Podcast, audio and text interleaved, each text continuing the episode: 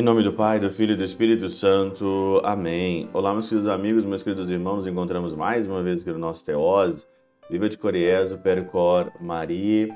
Nesse dia aqui, no dia 9 de novembro de 2022, hoje é dia da dedicação da Basílica do Latrão, né, da Catedral aí de Roma. Todas as vezes, todas as vezes que nós, né, é, celebramos aqui de alguma forma alguma alguma basílica, alguma catedral, nós então aqui é, meditamos o Evangelho de João no capítulo 2, versículo de 3 a 22, quando Jesus entrou ali é, no, no templo, e aqui principalmente no versículo 14 e 15 diz o seguinte: No templo encontrou os vendedores de bois, ovelhas, pombas e os cambistas que estavam aí sentados. Fez então um chicote de cordas e expulsou todos do templo junto com as ovelhas e os bois e espalhou as moedas. Eu estava aqui meditando, principalmente sobre essa passagem que é, eu gosto muito, né? Uma passagem bem, uma passagem bem interessante. Diz o seguinte aqui, o alcuíno: o bom zelo é certo fervor, é certo fervor da alma. Então a pessoa que ela tem um fervor na alma, ela tem um zelo, né? zelo pelas coisas, pela qual esta se alevanta a pressentir de todo respeito humano em defesa da verdade. Hoje nós estamos é, vivendo aí um tempo, né, onde as pessoas elas estão brigando para tudo quanto é lado, né? Às vezes muita gente pega até essa passagem de Jesus aqui e justifica a, as suas brigas na internet, briga por causa de partido, né? Briga por causa disso, que não tem nada a ver, né? é um descabimento total aqui, pega uma passagem totalmente sem o seu contexto, né? Eu acredito que para você fazer igual Jesus fez, primeiramente você tem que ter um fervor na alma.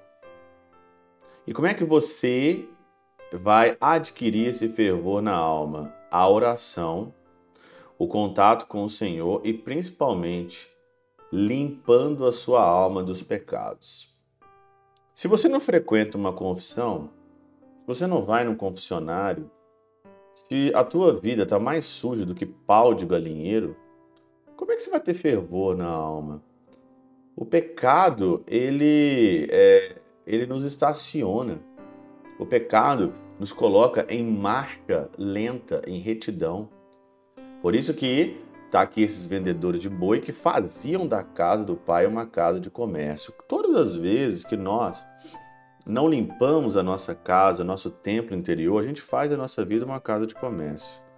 Então, quem tem uma alma fervorosa tem zelo. Tendo zelo, você se levanta.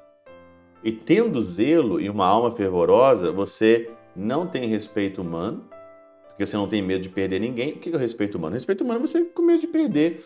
É, medo de ficar, medo de não ser convidado mais para o churrasco do cunhado, né?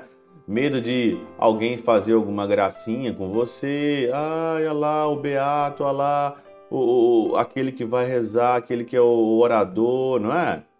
Olha lá o santinho, olha lá, gente, não sei o que, não sei o que, né? É medo disso, né? Quando você perde o medo de ser zombado, você tira a arma do inimigo totalmente. Porque o inimigo ele só tem isso, né? A zoação. Ele só tem isso, né? A, o assassinato de reputação. Ele só tem isso para fazer, mais nada. O Alcuíno também, ele cita aqui uma outra passagem que eu achei muito interessante. Ele fala assim, ó, em sentido místico, agora é sentido místico. Esta está o Senhor todos os dias a entrar espiritualmente em sua igreja, pondo-se a, a, observar as obras de cada qual. Evitemos, portanto, dentro da igreja as conversas, as risadas, o ódio, a ambição. Não resulte que, vindo nosso Senhor, quando menos o esperamos, expulse-nos dela a golpes de azorraque, que é chicote aqui na tradução do latim. E eu achei muito interessante, Porque nós estamos vivendo num tempo mesmo que as pessoas não estão respeitando nada o templo, né? Você vai na igreja hoje é uma conversação, né? Como diz lá em Minas Gerais, né? Uma conversa fiada. As pessoas vão para bater papo, né? As pessoas não conseguem chegar e ter um ambiente silencioso para oração, né? Então, conversa, risada, ódio, bateção de papo, é o que mais a gente vê hoje, algazarra. O silêncio hoje ele é tão desejado. Silenciar. As pessoas elas não conseguem mais silenciar, porque vivem numa vida agitada. Vive numa vida agitada, passa a semana toda numa agitação toda, chega então no domingo não consegue fazer um, um tipo de silêncio nem nada. É o mundo que nós estamos aí perdendo seus valores para tudo quanto é lado.